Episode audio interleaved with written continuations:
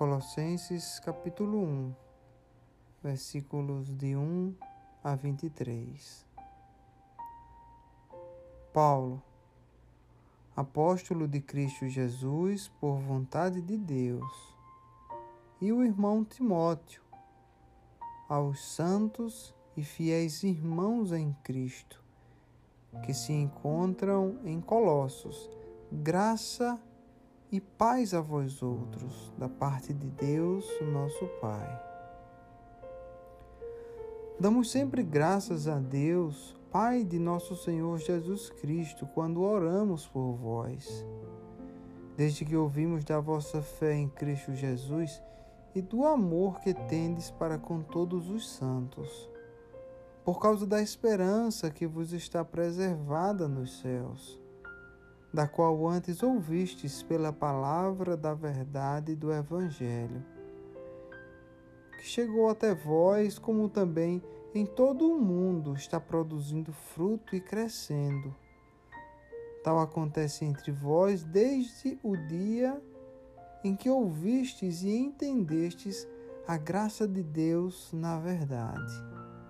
Segundo fostes instruído por Epáfras, nosso amado conservo, e quanto a vós outros, fiel ministro de Cristo, o qual também nos relatou do vosso amor no Espírito. Por essa razão, também nós, desde o dia em que o ouvimos, não cessamos de orar por vós e de pedir que transbordeis de pleno conhecimento da Sua vontade, em toda sabedoria e entendimento espiritual, a fim de viverdes de modo digno do Senhor para o seu inteiro agrado, frutificando em toda boa obra e crescendo no pleno conhecimento de Deus, sendo fortalecidos com todo o poder, segundo a força de sua glória, em toda a perseverança e longanimidade, com alegria, dando graças ao Pai que vos fez idôneos a parte que vos cabe da herança dos santos na luz. Ele nos libertou do império das trevas e nos transportou para o reino do Filho do seu amor, no qual temos a redenção, a remissão dos pecados. Este é a imagem do Deus invisível, o primogênito de toda a criação. Pois nele foram criadas todas as coisas, nos céus e sobre a terra, as visíveis e as invisíveis, sejam tronos, sejam soberanias, quer principados, quer potestades. Tudo foi criado por meio dele e para Ele. Ele é antes de todas as coisas, nele tudo subsiste. Ele é a cabeça do corpo da igreja. Ele é o princípio, o primogênito de entre os mortos, para em todas as coisas ter a primazia, porque aprove a Deus que nele residisse toda a plenitude e que, havendo feito a paz pelo sangue da sua cruz, por meio dele reconciliasse consigo mesmo todas as coisas, quer sobre a terra, quer nos céus. E a vós outros também que outrora erais estranhos e inimigos no entendimento pelas vossas obras malignas, agora, porém, vos reconciliou no corpo da sua carne, mediante a sua morte, para apresentar-vos perante Ele santos, inculpáveis e irrepreensíveis. Se é que permaneceis na fé, alicerçados e firmes, não vos deixando afastar da esperança do Evangelho que ouvistes e que foi pregado a toda criatura debaixo do céu. e do qual eu, Paulo, me tornei ministro.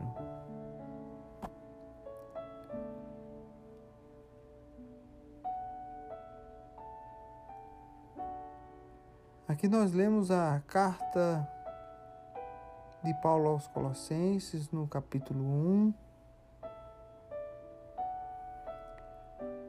Essa carta tem por objetivo mostrar a glória, graça, suficiência do nosso Senhor Jesus Cristo. Paulo começa no versículo 1 apresentando as suas credenciais de apóstolo em Cristo Jesus. E ele diz: Paulo, apóstolo de Cristo, por vontade de Deus. É assim que acontece em todos os cristãos. Nós entregamos a vida a Cristo porque Ele nos chamou. Esse chamado é irrevogável. É a vontade soberana de Deus que nos faz voltarmos para Ele e deixarmos a nossa vida de pecado. É a obra regeneradora do Espírito Santo que acontece em nossas vidas.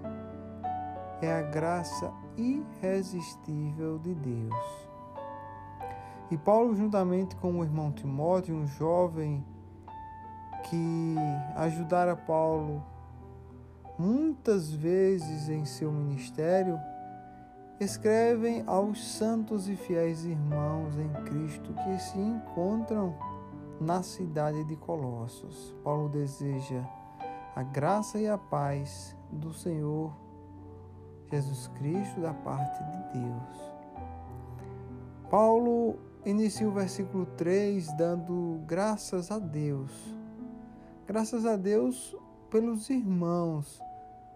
Paulo diz que ora constantemente por esses irmãos, desde o momento em que ele ouviu falar da fé genuína desses irmãos em Cristo. E também Paulo ouvira falar do amor para com para com os outros irmãos que essa igreja em Colossos tinha. Paulo se regozijava a Deus por ter irmãos que também amavam o Senhor Jesus assim como ele os amava. É assim que acontece também em nossa vida. Nós nos alegramos quando nós Conhecemos irmãos em Cristo que vivem a mesma fé que nós vivemos e que professa a fé em nosso Senhor de maneira genuína. Paulo também se alegrava por esses irmãos em Colosso, porque esses irmãos estavam produzindo frutos, frutos do Espírito, estavam crescendo na fé e na sabedoria de Deus. Quão bom é quando nós nos aprofundamos nas verdades de Deus, quando nós conhecemos Deus cada vez mais profundamente, quando nós deixamos que Deus se mostre para nós como Ele é, quando nós começamos a, a comer a carne, aquele alimento espiritual mais maduro, quando nós frutificamos para a glória de Cristo. Paulo diz que desde o dia em que ele ouviu que esses irmãos estavam vivendo o amor, que esses irmãos estavam produzindo fruto, ele não cessa de orar por esses irmãos. Importante a oração pelos irmãos, devemos orar um pelos outros. E Paulo orava por esses irmãos, pedindo a Deus que esses irmãos pudessem transbordar de pleno conhecimento de Sua vontade. Olha que palavra interessante, possa transbordar, não apenas encher-se do pleno conhecimento de Deus, mas transbordar do conhecimento da vontade de Deus.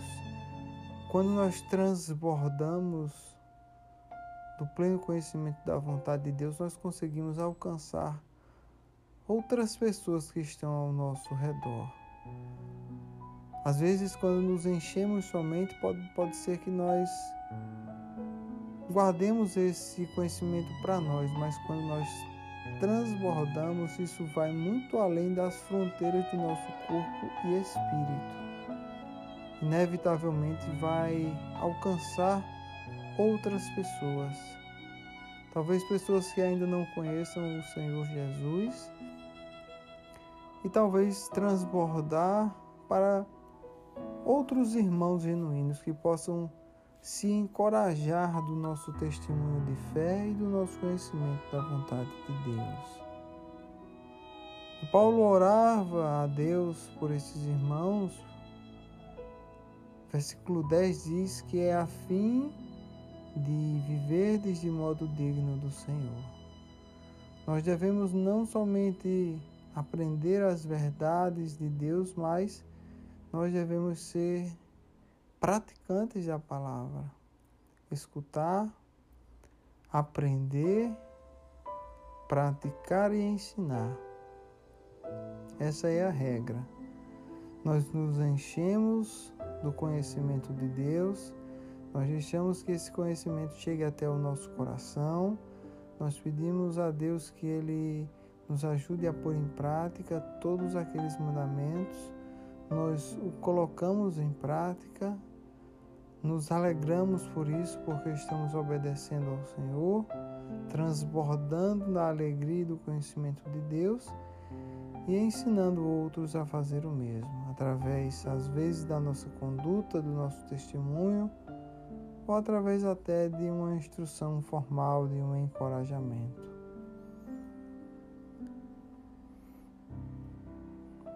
Paulo também deseja que esses irmãos possam ser fortalecidos com todo o poder segundo a força da glória de Deus.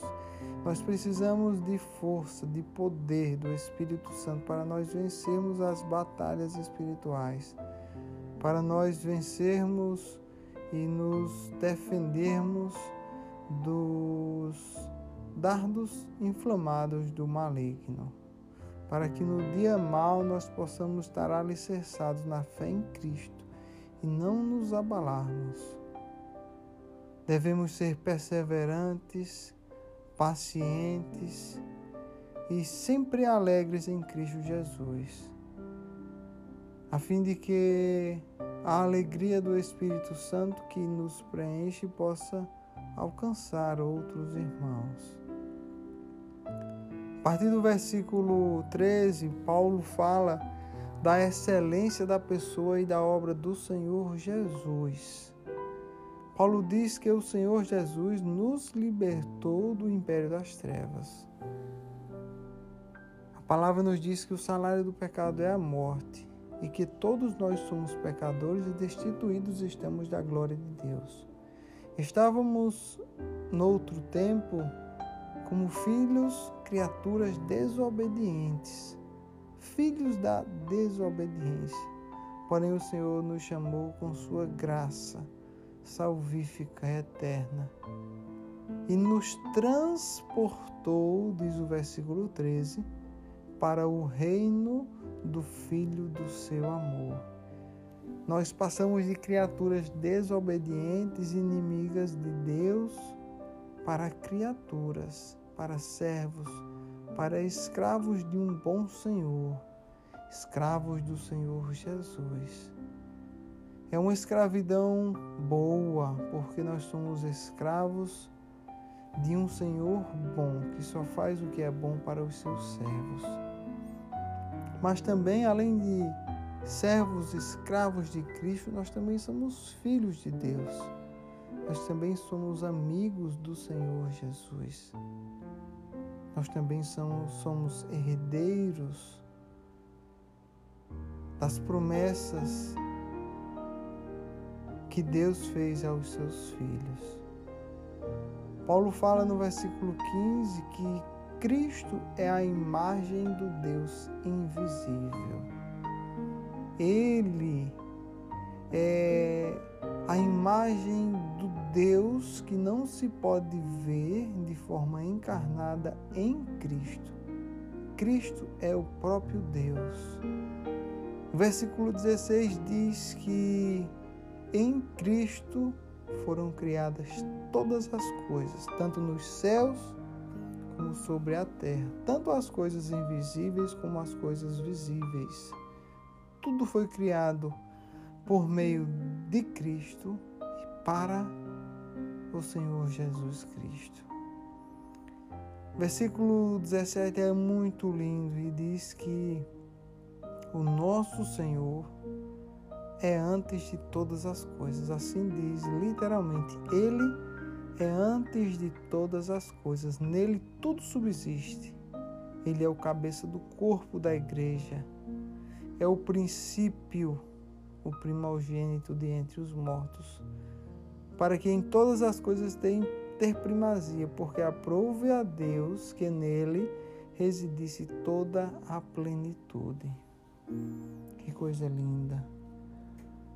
Versículo 20 diz que Cristo fez paz, nos reconciliou com o nosso Deus através do seu sangue derramado na cruz. É através do sangue de Cristo que nós temos acesso a Deus.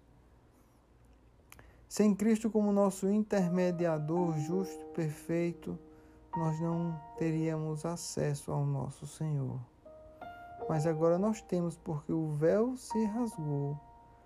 O véu que dividia o santo dos santos dos santos, que apenas um ministro teria acesso uma vez ao ano, o sacerdote iria e poderia entrar uma vez ao ano para oferecer sacrifício ao Senhor, apenas, apenas ele tinha acesso, ele era um intermediador entre Deus e o povo, Naquele tempo, no Antigo Testamento, era assim: existia uma barreira, existia uma cortina que separava Deus do povo. Quando Cristo morreu na cruz, esse véu se rasgou. Agora nós temos acesso direto a Deus Pai através, por meio do nosso Senhor Jesus. Bendito seja o nosso Senhor. Pai eterno do céu, nós te damos graças nós te louvamos porque nós conhecemos a tua palavra. Nós entendemos como estávamos longe de ti e como o sacrifício de Cristo na cruz pôde nos aproximar de ti. Nós te damos graças porque sozinho nós não conseguiríamos. A parte da obra salvífica do Senhor Jesus e a parte da do trabalho do Espírito Santo em nossas vidas para nos dar convencimento de pecado e para nos voltarmos para o Senhor, nós não teríamos a capacidade de nos aproximarmos de Ti, Senhor. Tudo isso é obra de Tuas mãos, é graça, Senhor, é favor imerecido. Por isso nós te agradecemos. E pedimos que, assim como aqueles irmãos em Colossos cresciam no conhecimento da palavra, no conhecimento de Deus, frutificando, que nós também possamos dar fruto. Dar fruto para alegrar o teu coração. Que possamos viver de modo digno e agradável ao Senhor. Assim é que oramos, te pedindo e te agradecendo. No glorioso nome do teu Filho Jesus.